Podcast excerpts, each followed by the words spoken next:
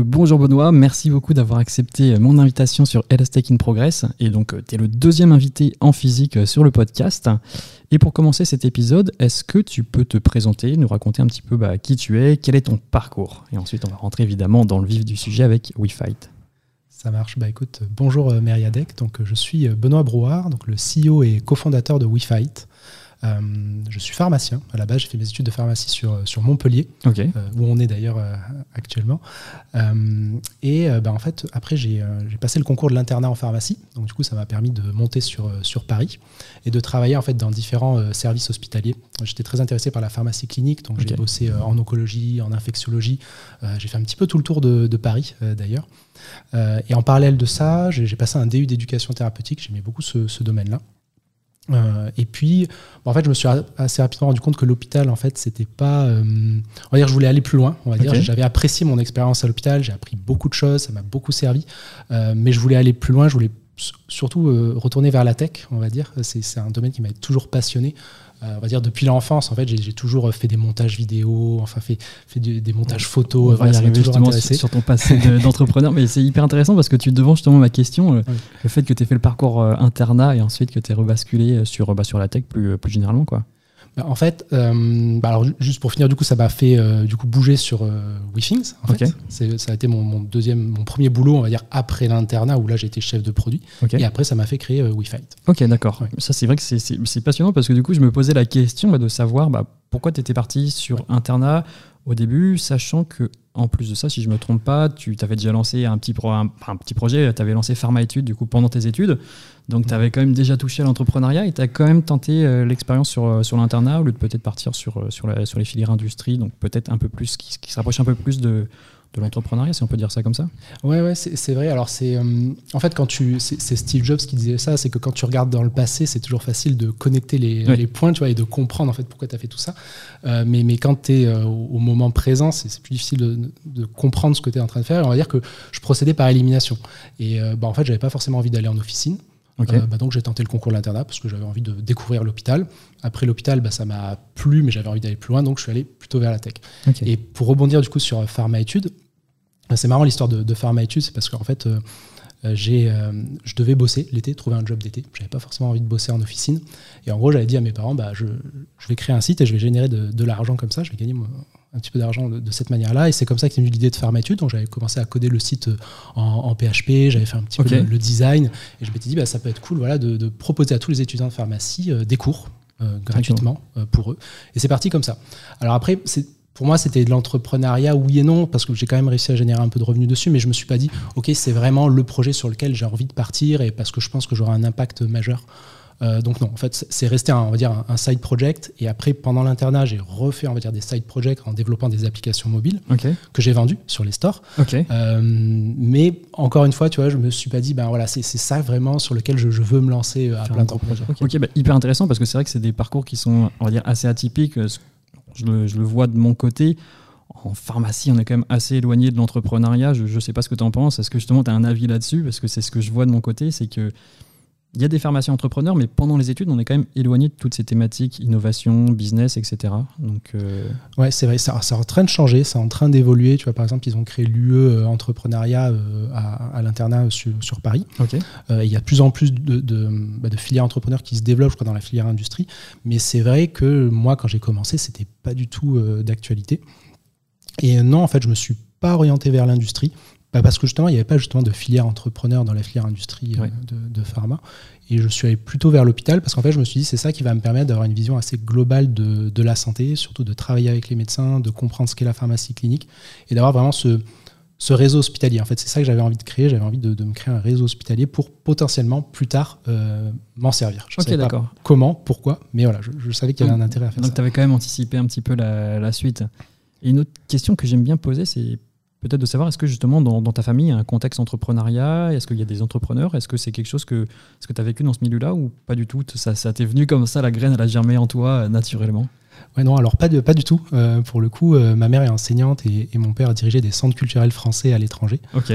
Donc non, c'est pas, le, pas leur domaine et bah, on va dire ça m'est venu un petit peu naturellement, voilà, de, fil en aiguille. Et en fait, ce que j'aime en fait dans, l'entrepreneuriat, c'est de se dire que tu, prends une idée euh, et, tu la pousses euh, bah, au bout. En fait, voilà, tu, tu as une idée, tu as un concept, tu vas en faire un produit, tu vas le vendre, tu vas essayer d'avoir un impact sur des patients, sur des utilisateurs. Et c'est ça qui me plaît en fait. Et au-delà de ça, au-delà justement bah, de, de, de, cet aspect professionnel de l'entrepreneur, de, construire, qu'est-ce qui te passionne en général dans la vie? Pour que nos auditeurs te comprennent, te, te connaissent bien aussi, pour bien savoir qui tu es Ouais, euh, ouais, ouais c'est une, une, bonne question. Euh, D'ailleurs, je, j'aime bien apprendre en fait. J'aime bien tout le temps apprendre, tout le temps découvrir des nouvelles choses, euh, ne pas m'ennuyer. Et, euh, et, en fait, bah, c'est, ça qu'en fait je retrouve à Wi-Fi dans l'entrepreneuriat, c'est qu'en fait, bah, tu es tout le temps obligé d'évoluer, tout le temps obligé d'apprendre de nouvelles choses, de monter en compétence sur tout un tas de sujets. Et au final, il n'y a aucune journée qui, qui se ressemble. Quoi. Et, et c'est ça qui me, qui me plaît. Quoi. Tu, tu, me vois venir parce que tu connais un petit peu euh, le podcast. Dans la suite de cette question, est-ce que tu as un aventurier, une aventurière, un explorateur, une exploratrice qui peut t'inspirer, te motiver, qui peut te stimuler, je ne sais pas, de, qui tu peux aller chercher des éléments pour, bah, pour euh, tout simplement construire ce que tu fais, faire WeFight, euh, même ce qui te motive tous les jours Ouais. Alors heureusement que tu m'as envoyé cette question avant, parce que comme ça j'ai pu la, la, travailler. Euh, et, euh, et, en fait, bah, ça vient d'un reportage Netflix que j'ai vu récemment. Et en fait, c'est un, un, alpiniste népalais qui s'appelle le Nim Purja. Okay. Et en fait, son objectif, ça a été de gravir les, euh, les 14 sommets de plus de 8000 mètres en 7 mois. Oui, j'ai vu, c'était un sacré exploit, c'était énorme hein, ce qu'il a fait. Alors que le précédent record, c'était 7 ans. Quoi. Et en fait, bah, j'ai trouvé ça assez fou de se dire, bah, ok, euh, déjà gravir l'Everest, c'est pas mal en soi. Euh, pas mal. Bah, lui, voilà, il va aller en gravir 14 et en l'espace de 7 mois. Et je trouvais ça assez fou. Et en plus, quand tu vois le reportage, tu vois que le, le gars a vraiment une dimension humaine. Mm-hmm. C'est-à-dire qu'il n'est pas juste focalisé sur son objectif. Non, il va, même quand il croise d'autres équipes qui sont en difficulté, il va prendre le temps de les aider, euh, quitte à ce que justement ça le mette en retard sur son objectif long terme. Mais voilà, ça m'a plutôt inspiré. Est-ce que tu pratiques de ton côté l'alpinisme ou peut-être d'autres sports qui euh, ben, Pas du tout. Mais en fait, j'adore ça. Euh, enfin, j'adore voir les, euh, ce type d'histoire. enfin, gravir l'Everest, c'est quelque chose que, que, je rêverais de faire, que je ferai jamais parce que j'ai le vertige. Mais, mais pour le coup, pour le coup, je trouve ça vraiment intéressant et super, super motivant d'arriver à faire ça. Ouais. Te retrouver sur le, au sommet du, du monde. Rien n'est impossible. Hein. En plus, je pense que tu es, bien placé pour le savoir avec WeFight, hein, parce que du coup, tu pars de, de, rien et puis tu arrives avec une équipe de 80 personnes et déployer énormément. Donc, euh, pourquoi pas l'Everest hein, le Dans le prochain épisode de podcast, Benoît qui vient de, de gravir l'Everest. Justement, WeFight, hyper intéressant. Donc, euh, une question aussi que j'aime beaucoup poser euh, aux entrepreneurs que, avec qui j'échange, c'est de savoir, donc là on va, on va entrer dans WeFight, c'est de savoir quelle vision tu en avais, quelle vision tu avais justement de l'entrepreneuriat, de cette vraie aventure entrepreneuriale dans laquelle tu as décidé de te, lancer consciemment, peut-être contrairement au premier projet que tu as lancé. Quelle vision tu avais justement de, cet univers, de cet écosystème? Bah, En fait, c'est parti de, c'est lié bah, au parcours en fait, au, parcours que j'ai eu. En fait, euh, moi j'ai toujours été intéressé par l'éducation thérapeutique, le fait de donner de l'information aux patients, de leur donner les clés en fait par rapport à leur maladie. Et, euh, je trouvais que l'éducation thérapeutique c'était intéressant, mais en fait, tu je trouve qu'il y avait c'était bien sur le fond, il y avait un problème sur la forme, euh, le fait de faire venir des patients dans des salles en mode un peu classe en fait et très bah, de manière très scolaire, en fait, ça ne marche pas. En fait. Et après, je me dis, bah, comment est-ce qu'on peut trouver un moyen de disrupter ça, ou en tout cas de rendre cette information beaucoup plus accessible aux patients? Et c'est en fait comme ça qu'est venue l'idée de, Vic. Euh, c'était un peu quand les, chatbots étaient à la mode, euh, on, va dire. une époque. Euh, exactement. Et ce que j'aimais dans les chatbots, c'est que c'était super basique, en fait. Et, et, c'est un peu comme ça qu'on s'est trouvé aussi avec Pierre. C'était mon associé, c'était de se dire ben, euh, on, ne va pas faire de la tech pour faire de la tech. C'est sa citation. Hein. Et euh, on, va essayer de, faire une, technologie qui est simple euh, et vraiment plutôt une innovation d'usage pour les patients et partir de quelque chose de très basique pour ensuite développer quelque chose de plus ambitieux. D'accord. Et donc justement à propos de, ton associé, donc vous êtes deux, vous êtes deux, deux cofondateurs. C'est ça. Deux cofondateurs. Donc profil médical et profil technologique ou de profil. Euh, Exactement. Ouais, Profil médical et, tech. L'association parfaite quand on entreprend dans la santé, c'est un petit peu ce que un peu ce que tout le monde rêve d'avoir comme équipe. Et euh, c'est une petite question que je me suis rajoutée, là, je la, je la vois sur, sur ma liste, mais elle est hyper intéressante. C'est justement, on vient de parler des études, on a parlé un petit peu du, fait que peut-être en, pharmacie, peut-être dans les filières médicales, on entreprend, on est moins sensibilisé à ces thématiques-là. C'est une question un peu rhétorique, mais est-ce que tu inciterais, inviterais les, étudiants à se lancer, les étudiants particulièrement LSTEC, donc que ce soit ingénieur, biomédical, médecin, pharmacien, à se lancer durant les études, essayer de créer des choses? Est-ce que c'est possible ou est-ce que tu penses que c'est un petit peu sortir du, du cadre qu'on nous donne quoi? Ah non, moi je, bah forcément, voilà, je vais, je vais les inciter. euh, oui, mais, mais je dirais même, je les inciterai d'autant plus s'ils sont pharmaciens, en fait, parce que je trouve que c'est ça. Il y, y, a toujours un peu dans le, dans le pharmacien un peu ce complexe d'infériorité, peut-être au, au, médecin, tu vois. Euh, et, et, en fait, moi je trouve qu'il faut pas l'avoir, surtout quand on veut entreprendre dans la santé, parce que je trouve qu'en tant que pharmacien, tu as vraiment une, un, vision, ouais. une vision, tu as une vision très polyvalente en fait de la santé. Tu as touché un petit peu tous les domaines, là où le médecin va être très spécialisé dans, dans son aire. Et, pour le coup, bah, je pense que c'est une vraie force pour, euh, bah, pour entreprendre. Quoi. Oui, complètement. Je, mmh. je suis d'accord, j'ai fait le même constat que toi. C'est vrai qu'on a la chance de, de, toucher un petit peu à tout. Et donc, il euh, faut, faut, les pousser. Est-ce que justement, peut-être tu interviens dans des, dans des masters, dans des, dans des choses comme ça auprès d'étudiants pour, bah, pour les sensibiliser à ces thématiques-là?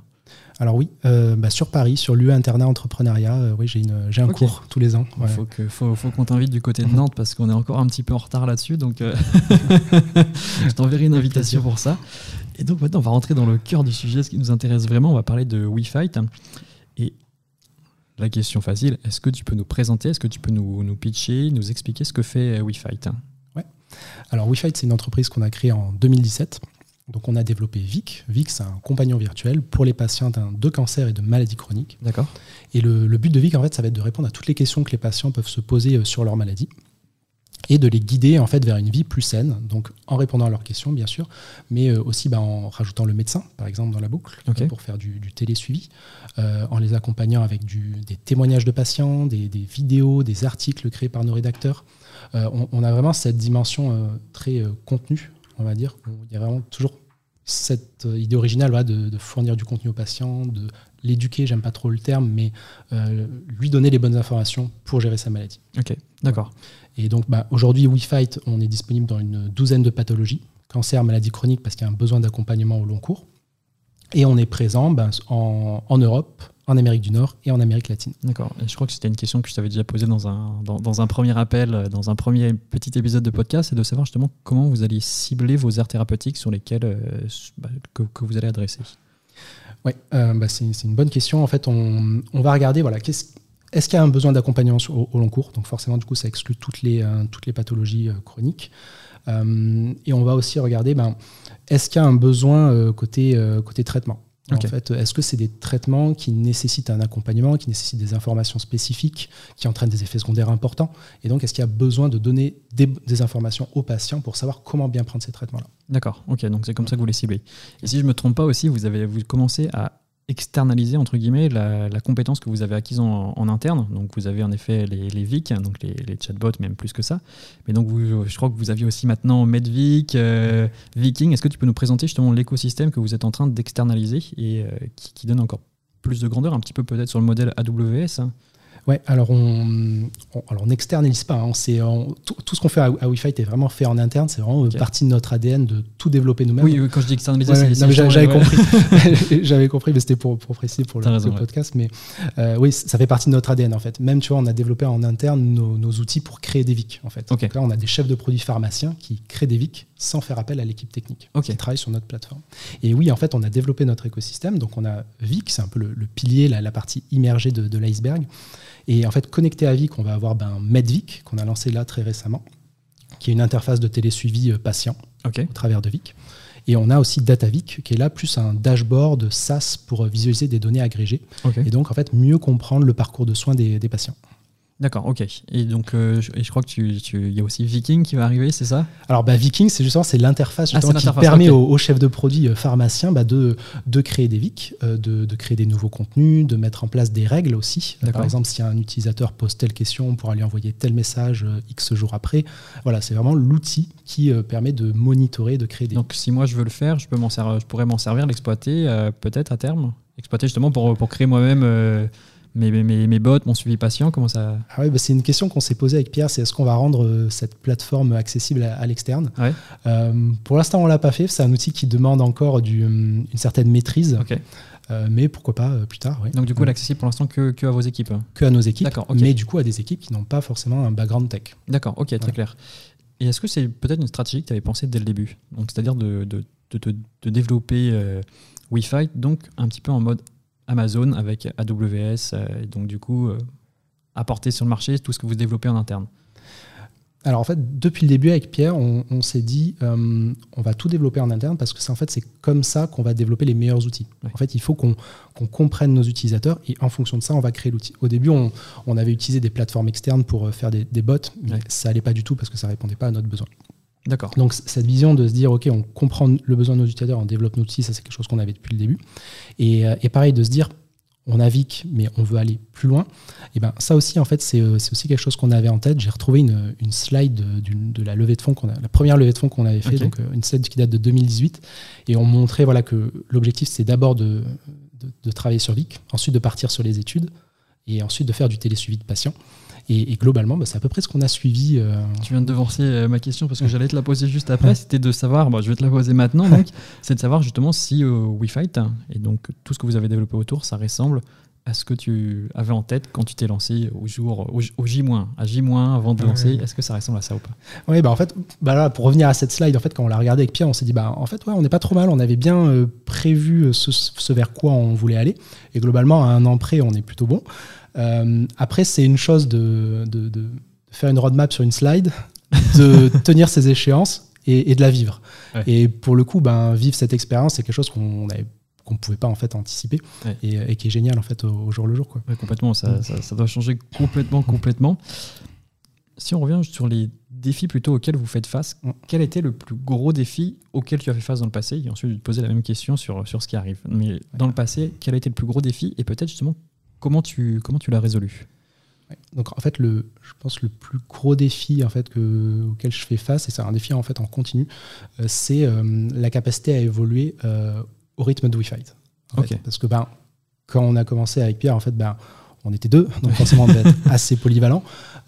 après, il faut être capable de vendre, il faut être capable de lever des fonds. Et, et, là, en fait, maintenant, l'idée c'est de se dire comment est-ce qu'on en fait, le plus gros défi, c'est d'être capable d'identifier où est-ce que tu es pertinent, où est-ce que tu ne l'es pas, où est-ce que tu ne l'es plus, et, où tu dois devenir pertinent. Et, ça, c'est assez dur et c'est quelque chose qui se fait de manière constante au fur et à mesure que, l'entreprise évolue. Et là, ben, tout récemment, en fait, ben, justement, j'ai réussi avec l'arrivée de nouveaux directeurs du coup, dans, dans Wi-Fi, l'arrivée de nouveaux managers, à prendre un peu plus de temps pour justement euh, pouvoir me focaliser un peu plus sur les sujets stratégiques euh, et sur les sujets de vision Là, au final, euh, bah, je pense que je peux avoir le plus d'impact aujourd'hui. Et peut-être pour, pour les auditeurs qui nous écoutent et qui entreprennent justement dans la LSTEC, mm. est-ce que tu as des, as des astuces justement pour identifier les, à quel moment tu sais que tu es plus important dans un. Enfin, pas plus important, mais à quel moment tu sais qu'il faut que, que, tu délègues une tâche, à quel moment tu sais justement que voilà, il va falloir recruter sur tel ou tel poste. Est-ce que tu as, identifié un peu un, comment s'appelle, un, pattern même toi, mental, intérieur de toi, tu te dis, ok, bon, bah là, il faut que, il faut que je mette quelqu'un de, de plus compétent que moi à ce sujet-là. Hum, alors, j'ai toujours en tête de dire il faut que je mette quelqu'un de plus compétent que moi sur euh, tel et tel sujet. Euh, bah, parce qu'en fait, il faut, quand tu crées une boîte, il faut être polyvalent, mais après, il faut recruter des personnes spécialistes. Et encore une fois, c'est Steve Jobs qui disait ça c'est je, je recrute des gens euh, pour me dire quoi faire, pas pour leur dire quoi faire. Et je trouve que c'est une, citation assez intéressante. Donc, y a, ça, il y a toujours cette idée de recruter des personnes meilleures que, que moi. Euh, et après, comment est-ce que tu identifies quand tu n'es plus pertinent euh, bah, C'est quelque chose qui est assez dur. Et au final, je pense que hum, il faut le voir quand tu, sens bah, justement que la personne euh, de ton équipe est devenue meilleure que toi sur ce sujet-là. Ou, ou, que tu vois que ouais, tu n'es plus à son niveau. Et donc à ce moment-là, bah, ok, tu peux te dire que là, c'est bon, je peux lui faire confiance, elle y va, et moi, du coup, je peux me focaliser sur d'autres sujets. Il faut quand même avoir du recul, je suppose, c'est-à-dire qu'il faut mettre un petit peu son, son ego de côté, ça doit quand même se faire mal quand on se rend compte que bah, on n'est plus compétent. Comment, comment tu. Est-ce que c'est quelque chose qui est, agréable à vivre? Comment ça se passe? Ou... Ouais, ouais c'est vrai qu'il y a une. Tu me fais penser à des questions là-dessus, euh, c'est pour ça que je te les rajoute euh, ouais, en direct. non, mais tu as, raison, et c'est vrai qu'il y a une vraie question d'ego où. Euh, bah, je pense que quand tu es entrepreneur, il, faut avoir de l'ego, parce que si tu n'as pas d'ego, en fait, tu ne peux pas euh, tenir tes positions, tu peux pas aller de l'avant, alors que tu vas avoir beaucoup de personnes qui vont te dire que ce que tu fais, ça n'a pas de sens. Et à l'inverse, il faut être capable de, ranger un peu son ego de côté, euh, souvent même d'ailleurs, euh, et, dans, et, particulièrement dans, ce type de situation, quoi, se rendre compte que bah non, en fait, on n'est plus la, la personne la plus compétente, il y a des personnes plus compétentes, et il faut aller se refocaliser sur d'autres sujets. Ok, hyper intéressant. Donc ça, c'était les, sujets du passé, mais c'est encore les sujets actuels. Et peut-être si on focalise du coup sur aujourd'hui, quels sont les, gros sujets, les gros défis auxquels vous faites face, et peut-être ceux que tu anticipes, ceux qui vont arriver très prochainement. Là, le, gros défi auquel on fait face, c'est la grosse croissance qu'on a eue en, 2021. Vous êtes passé de combien à combien de personnes On est passé de, je pense, de 30 à 70, ah quelque chose comme ça. C'était une grosse croissance. Et, là, en fait, un vrai enjeu de dire, OK, comment est-ce que tu fais avancer tout le monde dans la même direction et de la manière la plus efficace possible? Euh, donc en fait, on est vraiment beaucoup en ce moment sur, sur ces sujets de dire comment est-ce qu'on devient plus, plus performant, plus scalable, comment est-ce qu'on réduit le nombre de meetings, euh, comment on transmet une culture de l'écrit. Et en fait, là, c'est un travail qu'on a fait cet été, euh, bah, justement, entre, entre directeurs, de se dire on va poser la vision, on va poser les missions et les valeurs de WeFight. Et ça, en fait, ça va servir un peu de, de socle en fait, à toute l'entreprise pour savoir vers où il faut aller. Et on a en plus rajouté les OKR, donc une méthode de management voilà, euh, par, objectif. Et, je pense que c'est un, un, vrai outil, justement, pour que tout le monde soit au courant des objectifs vers où on veut aller et comment on veut y aller. Ok, est-ce que tu peux nous préciser les, OKR Parce qu'il me semble que j'en ai discuté avec, euh, avec Emmanuel Bilbao de Pozos. D'accord. Et donc, euh, mais est-ce que tu peux nous le repréciser justement comment ça fonctionne et comment tu t'en sers pour, bah, pour, piloter, pour piloter ta boîte? Alors, ça s'appelle Objective Key Result. Ok. Euh, donc, en fait, tu vas définir des objectifs sur ton entreprise. Donc, par exemple, nous, on a trois, trois objectifs d'entreprise. Donc, c'est être en hypercroissance, euh, faire de Vic le partenaire quotidien des patients et assurer le, le bien-être de, bah, de l'équipe WeFight. Ok. Ça, c'est les objectifs d'entreprise. Ensuite, tu vas déterminer des Key Results donc pour chaque objectif, qui doivent être facilement quantifiables et mesurables. D'accord. Et après, bah, ça, tu peux le décliner par équipe. Comment, en fait, par exemple, ton équipe tech va euh, s'assurer qu'on est en hypercroissance? Voilà, comment euh, ton équipe design va faire en sorte que Vic est au centre de la vie des patients? C'est vrai que ça doit être dur à mesurer de savoir comment, euh, comment qualifier l'hypercroissance. Et ok, c'est hyper intéressant de, savoir à piloter. Mais c'est une question qui vient de me. J'allais te la poser juste après mais elle vient de m'arriver euh, en tête, c'est que donc du coup vous avez fait votre hypercroissance sur, euh, sur l'année 2021 euh, et il me semble que du coup vous avez fait votre levée de fonds sur la fin d'année. Je crois que vous l'avez conclu, c'était vous avez conclu ça en octobre, non? Septembre-octobre On a, alors la levée de fonds, on l'a signée vraiment plutôt en, juin et on l'a annoncé en septembre. D'accord. Donc peut-être la, la, question un peu candide, c'est de savoir justement comment vous avez financé cette hypercroissance, sachant que vous avez techniquement pas les, les fonds levés, vous les avez levés après. Ou est-ce que justement vous avez accéléré sur la deuxième partie plutôt et c'est pour ça que, que l'hypercroissance s'est fait sur la, deuxième partie de l'année?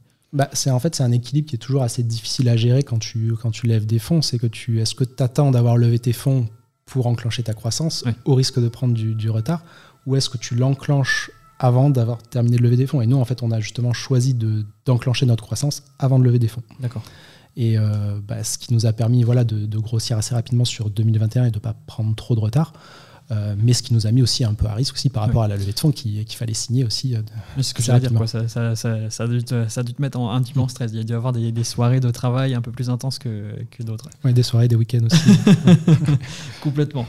Et euh, bah donc, notre question que, que j'aime bien poser, bon là, c'est si, on se projette un petit peu, parce que là, vous avez levé donc 10 millions en, en 2021, mais qu'est-ce que tu ferais là si tu avais là, 50 millions tout de suite maintenant pour développer euh, WeFight?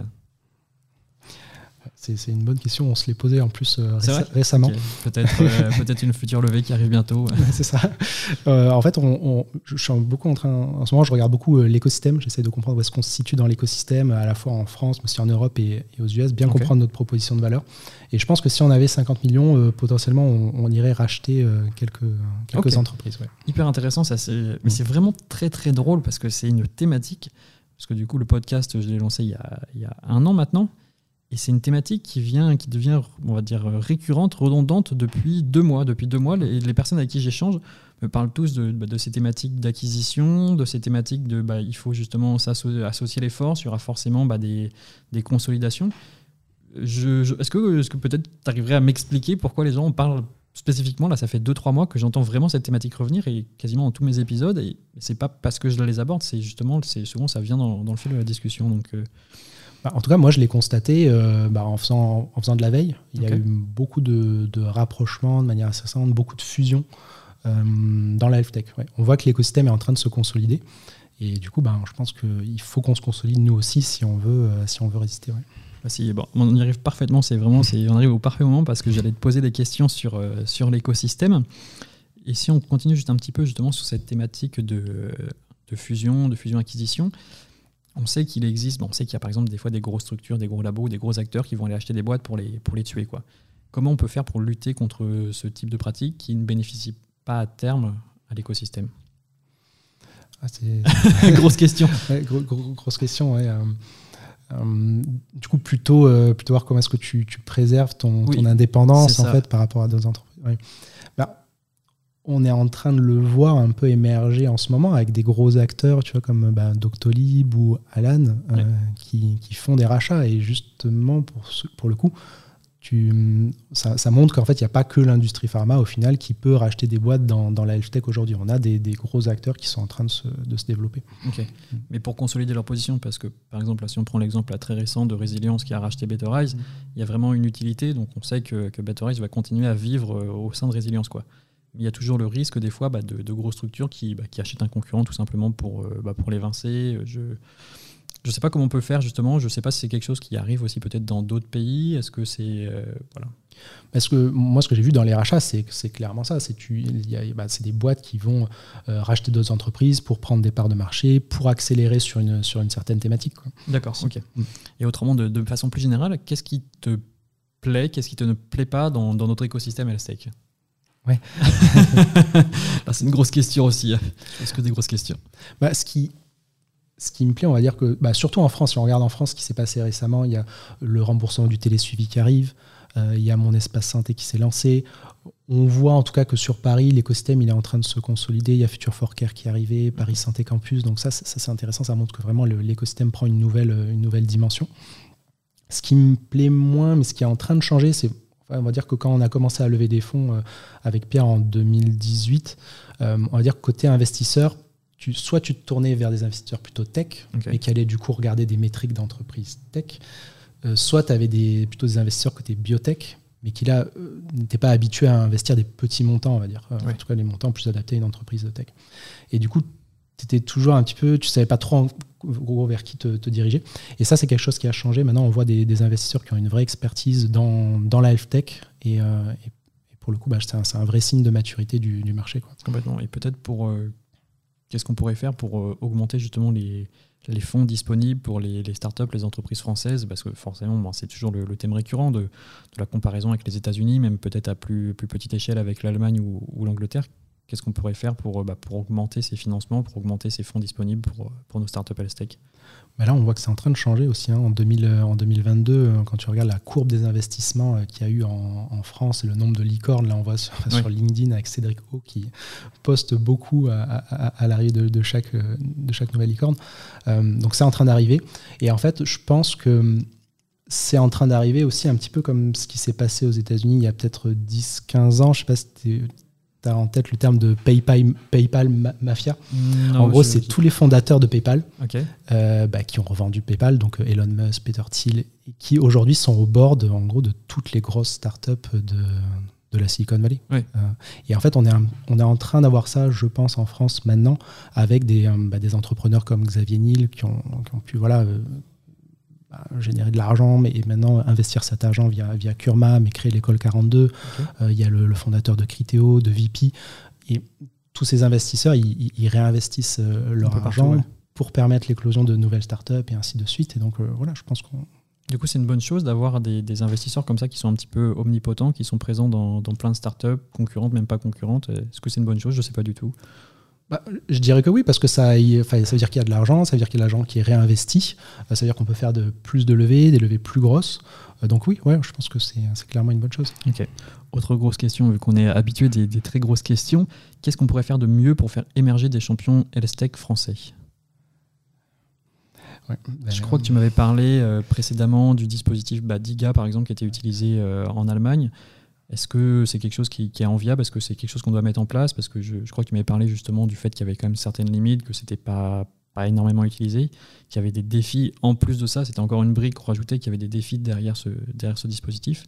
Est-ce que tu as identifié peut-être encore d'autres solutions? Et puis on peut même revenir sur, euh, sur Diga d'ailleurs.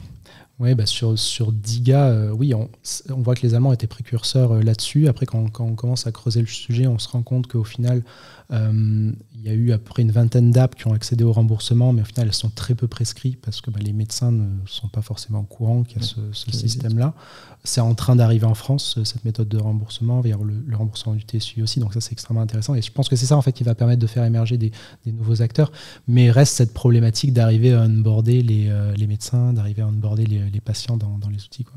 comment on peut faire et peut-être quelle est la sauce secrète de, de Wi-Fi Comment vous faites justement pour, bah, pour onboarder ces professionnels de santé qui, qui on le sait, n'ont pas le temps, ne sont pas disponibles pour faire leur veille sur le marché, même des fois pour recevoir des visiteurs, visiteurs médicaux?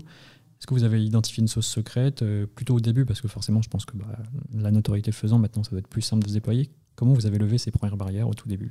Bah, Alors justement, bah, au début, on s'est dit, on va pas passer par les médecins, en fait. Et on s'est dit, bah, on va faire VIC. Et, on, et, VIC, ça va être une solution pour les patients. Et on va directement s'adresser aux patients pour euh, faire connaître VIC. En fait. Parce que tout de suite, on s'est dit, bah, passer par les médecins, ça va être un vrai goulot d'étranglement. Ils, ils, ont autre chose à faire en fait, que de prescrire un outil. Et aller faire du porte-à-porte pour convaincre tous les médecins, ça nous prendrait beaucoup trop de temps. Donc nous, on s'est dit, on va plutôt passer par les patients, par les associations de patients, par les réseaux sociaux. Et on va dire que maintenant que oui, on a acquis une certaine légitimité, euh, c'est plus facile justement d'aller convaincre certains praticiens bah, justement d'utiliser euh, Medvic. D'accord, mais je suppose qu'au début, forcément, quand tu t'es adressé aux patients, il y avait une grosse question autour du business model. Parce que forcément, je ne sais pas si peut-être au début, je ne sais pas du tout si, si, le patient était votre payeur ou euh, non, ça a été plutôt une étape pour, pour, pour, ce qui se passe ensuite. alors là, pareil, en fait, on s'est dit, bah, on ne va pas faire payer les, les, patients. On est, on est en France et je pense que ce n'est pas dans, dans, la mentalité, dans la culture. Euh, donc on s'est dit, bah, en fait, qui peut financer euh, VIC? Donc tu avais les hôpitaux, tu avais les assureurs, tu avais l'industrie pharmaceutique. Pour venir du monde hospitalier, je pense que c'est, en tout cas à l'époque, c'était vraiment long à adresser. Euh, les assureurs aussi, je pense qu'aujourd'hui, ils ne sont, pas prêts. Euh, et il restait l'industrie pharma. Euh, et, en fait, on a réussi à trouver oui, une vraie proposition de valeur pour l'industrie pharma et ça a fonctionné tout de suite. Et donc, bah, on est parti plutôt sur ce business model. Donc, vous êtes sur ce business model aujourd'hui avec l'industrie pharma c'est ça. J'ai du mal à voir peut-être, euh, je ne sais pas si tu peux rentrer dans les, un petit peu dans les détails de savoir justement comment, comment ça s'articule, comment tout simplement ils vous donnent de l'argent. je pose des grosses questions, mais c'est pour bien comprendre aussi pour les auditeurs. Ouais, alors il y a, y, a, y a, plusieurs, euh, y a plusieurs mécanismes, mais en, gros on va dire qu'aujourd'hui l'industrie est intéressée pour développer des solutions euh, beyond the drug, beyond the pill, donc associées à un, traitement. Donc ça c'est ce qu'on appelle les, dire les solutions compagnons. Euh, nous, c'est pas vraiment le, concept qu'on a pris parce que Vic, il est plutôt euh, holistique, il va s'adresser à tous les, tous les patients d'une pathologie et il va, va pas être spécifique d'un traitement. Mais il n'empêche qu'en fait que ça va quand même intéresser les, laboratoires qui en fait vont se positionner en fait comme euh, bah, acteurs importants de la pathologie en question. Et en fait, l'idée c'est ensuite de, réaliser des études, en fait de comprendre comment les patients vivent leur maladie au quotidien, comprendre quels sont les pain points du parcours de soins, euh, bah, pour réaliser des, euh, des, données qui vont permettre en fait au, des études qui vont permettre au laboratoire ensuite d'adapter ses traitements, de mieux comprendre comment modifier le parcours de soins, comment améliorer le parcours de soins du patient. Donc voilà, notre business model il est tourné autour de ça. Ok, bah c'est hyper intéressant.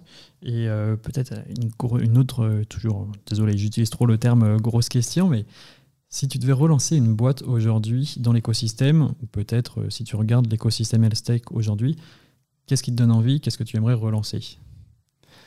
Ouais. Euh... Faut pas dire Wi-Fi, ça c'est de la triche Non, non, non, non. non. Euh, en, fait, euh, je suis. Si je devais refaire une boîte, en fait, il y, a un sujet qui m'intéresse pas mal, c'est le, marché de l'officine, euh, qui, je pense, n'a pas été aujourd'hui digitalisé. et c'est un domaine qui m'intéresse beaucoup, la livraison de, médicaments en ligne, la commande de médicaments en ligne. En gros, bah, créer presque une pharmacie virtuelle. J'ai interviewé, c'était mon. Bah maintenant, c'est le premier, c'est le tout premier épisode avec euh, Sébastien de euh, Monordo, donc euh, toulousain, qui a fait une pharmacie 4.0. Je ne sais pas si tu as entendu parler du concept. Hein. Alors j'ai vu passer oui quelques posts LinkedIn. C'est ça, c'est qu'en gros ils ont complètement ils ont ils ont complètement tout digitalisé. Donc bah, le, le, patient il, il, commande ses médicaments directement via, via, son app, il récupère en click and collect, ils peuvent être livrés avec une pharmacie, ils peuvent bah, diffuser dans, dans, toute une ville quoi. Donc c'est un modèle qui est, intéressant. Bon, forcément, ça fait sûrement un peu grincer des dents parce que bah, si tu as une pharmacie qui peut livrer partout, bah, mm. forcément, ça, ça, ça, ça, pose des grosses questions. Ouais, mais il y a quelque chose à faire, du coup, pour le coup. complètement. De toute façon, pour le patient, mm. c'est sûr et certain qu'il bah, y a un intérêt. Mm. S'il si, peut bénéficier de ses médicaments plus rapidement, de façon plus sûre, même les, questions d'approvisionnement, c'est aussi une énorme question euh, aujourd'hui. Donc, euh, Ouais, tout à fait. Bah, c'est ça. Si je devais relancer quelque chose, ça serait plutôt dans, dans ce domaine-là. Ok, d'accord. Bah, bon, on note l'idée. Bon, notez aussi pour les, pour les auditeurs. Et pour finir cet épisode, je vais te poser des questions un petit peu plus, euh, un petit peu plus euh, générales. Et euh, une première question, euh, je, crois que je ne l'ai pas prévu euh, dans ma trame, mais forcément c'est d'actualité. Donc tu as été papa il y a, il y a une semaine, c'est ça, si je ne me trompe pas. Et quelle est la place de la famille quand on entreprend comme ça, quand on est entrepreneur, que, surtout dans la tech où c'est vraiment extrêmement exigeant, qu'il y a peut-être encore plus de questions que dans que dans d'autres secteurs? Comment tu jongles avec les deux mondes? Comment tu vas jongler avec les deux mondes? Ouais, ouais c'est pas facile. Je pense qu'en fait, il faut. Hum, en fait, tu n'as plus de frontières entre ta vie perso et ta vie euh, professionnelle. Euh, et, euh, et, il faut que ton, ton entourage soit d'accord avec ça. et je pense que ben, ma, ma femme est d'accord avec ça. J'ai la chance qu'elle soit d'accord avec ça et que et qu'elle accepte bah oui, qu'au final, Wi-Fi prenne une place très importante dans, dans notre vie au quotidien. Est-ce que tu essayes quand même de, bah justement de mettre ces frontières-là Est-ce que tu t'en imposes? Parce que je sais que j'ai pu échanger avec, par exemple, Benjamin Benamou donc de, de Résilience. Je sais qu'il s'impose, voilà, c'est tous les jours, euh, tous les soirs, c'est fini à 19h. Euh, le week-end, il n'y a, pas de, a, a pas de résilience. Bon, sûrement, ça doit forcément déborder. Il essaye de fixer ces barrières-là. Est-ce que c'est quelque chose que, que, tu essaies de faire ou tu sais que dans tous les cas, c'est un peu euh, peine perdue, donc il faut, faut, le vivre comme ça vient? Bah, euh, heureusement que j'ai ma femme qui est là pour me l'imposer, on va dire. Parce que sinon, je pense que non, j'y arriverai pas. Mais, elle m'oblige justement à, couper. Et là, bah, justement, le fait d'avoir euh, bah, du coup mon, deuxième enfant, euh, ça m'oblige aussi à couper. Et, c'est très bien comme ça. Ok. Bon, du coup, ma question, elle, elle introduit, j'allais te poser, je vais te poser la question de savoir quelle a été ta plus grosse surprise sur l'année 2021. Bon, sur 2022, on vient d'avoir la, la super très très bonne surprise. Mais du coup, sur 2021, quelle a été ta plus grosse surprise, peut-être avec Wi-Fi Qu'est-ce qui t'a le plus surpris? Ouais. Alors, ce qui m'a le plus surpris en 2021, euh, je pense que c'est l'évolution qui s'est fait justement entre nos rôles, entre bah, moi et Pierre, justement, mon, associé, où là, on a commencé en tant que CEO slash euh, bah, CTO. Et en fait, on se disait, depuis 2021, début 2021, on se disait, on a besoin d'un CEO, donc un, directeur opérationnel, euh, bah, quelqu'un qui va en fait prendre la stratégie et, l'appliquer à, à l'entreprise. Et en fait, on s'est beaucoup posé la question de dire quel profil il nous faut. Euh, quel va être exactement son rôle, ses missions, parce qu'en fait, un CEO, ça peut être un peu tout et n'importe quoi selon l'entreprise. Et en fait, bah, naturellement, il s'est avéré que c'est devenu Pierre. D'accord. En fait. Euh, et ce qui a été le plus surprenant, c'est euh, le, la le, le, naturel avec lequel ça s'est fait. Et en fait, je dirais que Pierre, il a, il a, beaucoup travaillé à Wi-Fi dans l'amélioration de la qualité à Wi-Fi, la structuration des équipes. Et du coup, bah, en fait, c'est un rôle qu'il a pris naturellement.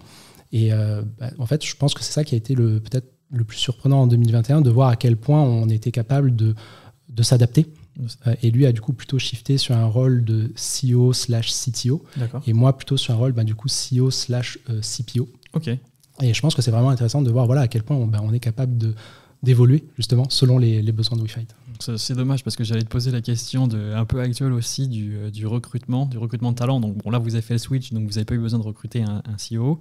Mais est-ce que vous est-ce que vous êtes confronté à, ce défi-là actuel, notamment du, du, recrutement de tech, de, de profil dev, etc. Ah oui, euh, énormément. C'est spontané. Oui, oui, oui, ah euh, énormément. Euh, déjà, tech, il y a une pénurie, je pense, dans tous les domaines.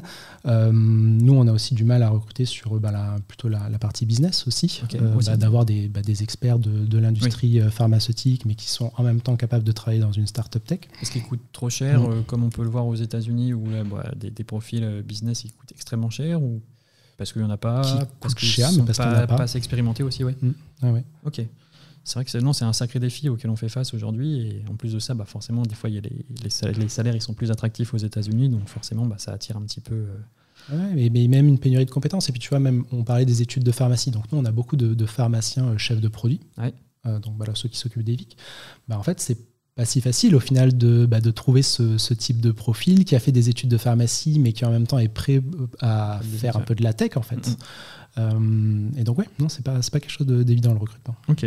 Je t'ai posé là tout de suite euh, la, question de, de, savoir si euh, bah, quelle, quelle, boîte tu relancerais. Et une autre question un petit peu jumelle, si, est-ce qu'il y a un métier que tu aimerais essayer dans ta vie? Ah non, je pense le, le métier que, que que j'aime faire, c'est.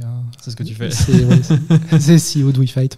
Ok. Je pense que c'est celui-là. Et, justement, en fait, je me suis beaucoup posé la question parce que bah, c'est pour ça que j'ai fait pharmacie, qu'ensuite j'ai fait interne, qu'ensuite j'ai été chef de produit. J'ai un petit peu cherché euh, ce que j'aimais faire. Et je pense que là, j'ai trouvé. Ok, bah, c'est bien, bah, c'est trop bien. C'est vrai qu'il y en a plein qui, en a qui cherchent toute leur vie, donc c'est trop cool de, de l'avoir trouvé en plus très très tôt. Et pour finir bah, ce, ce, podcast, deux petites questions encore, donc assez classiques sur ce, sur ce genre de thématique. Est-ce que, avec ton recul, est-ce que tu as un conseil concret? Je sais que j'insiste toujours sur le mot concret à donner à nos auditeurs qui entreprennent dans la qui veulent entreprendre dans la Oui, c'est une, une, bonne question. Enfin, euh, je dirais il ne faut pas avoir peur. N'ayez pas peur. Ok. faut, Comment tu fais pour pas avoir peur? C'est très dur. C'est très dur. Il ne faut pas avoir peur de l'échec, il ne faut pas avoir peur du succès, euh, pas avoir peur d'avoir des ambitions. Ok. Euh, mais oui, il ne faut, pas avoir peur, sinon on ne peut pas entreprendre. Est-ce que tu as déjà eu peur ou pas? Euh, plein de fois et il faut réussir à, surmonter euh, cette peur. Ouais. donc le défi, c'est finalement de, surmonter, cette, euh, surmonter cette peur. Et dernière question de, de l'épisode, est-ce qu'il y a une question que tu aimerais que je te pose durant cet épisode? Hmm. Écoute. C'est la question piège. ouais, c'est la, la, question piège. Est-ce qu'il y a une question? Qu'est-ce qui, qu'est-ce qui te drive, de quoi tu es le plus fier à WeFight? Ok. Ouais. Donc de quoi tu es le plus fier à, à WeFight? Et eh ben, je pense que c'est euh, bah, l'équipe qu'on a créée. Je pense qu'on a créé une, une, vraie belle équipe avec euh, bah, des, euh, des, profils pharmaciens, des profils tech, des profils commerciaux, euh, une équipe qui est sur Paris, qui est sur Montpellier, qui est à Berlin, et une équipe aussi multiculturelle. On, a de, de, plus en plus de, voilà, de, de profils qui viennent de, différentes origines parce qu'on se développe à l'international. Et oui, bah, je dirais que c'est de ça dont, je suis fier. Une sacrée fierté. Et vous allez juste pour, pour terminer, vous allez monter à combien de, personnes dans l'équipe? C'est quoi les objectifs peut-être sur, euh, sur 2022 bah là, on essaye de calmer un peu. Euh, déjà, on est 70, on est, euh, ça, fait déjà une belle équipe. on, on essaye de ralentir un peu, de se dire voilà, cette équipe-là, jusqu'où on peut aller. Quoi. Ok, très clair. Bah, merci beaucoup en tout cas Benoît d'avoir accepté mon invitation. Donc merci aussi d'avoir participé en direct parce que je sais que c'est toujours un petit peu plus difficile que, que, quand on fait ça à distanciel. Mais merci beaucoup et puis bah, bravo pour ce que vous faites avec euh, WeFight. Et puis on espère que vous allez mettre des VIC dans les mains de, tous les patients chroniques et permettre aux pharmaciens de développer eux-mêmes leurs outils. Donc on attend ça avec impatience. Merci beaucoup. Merci à toi. À bientôt.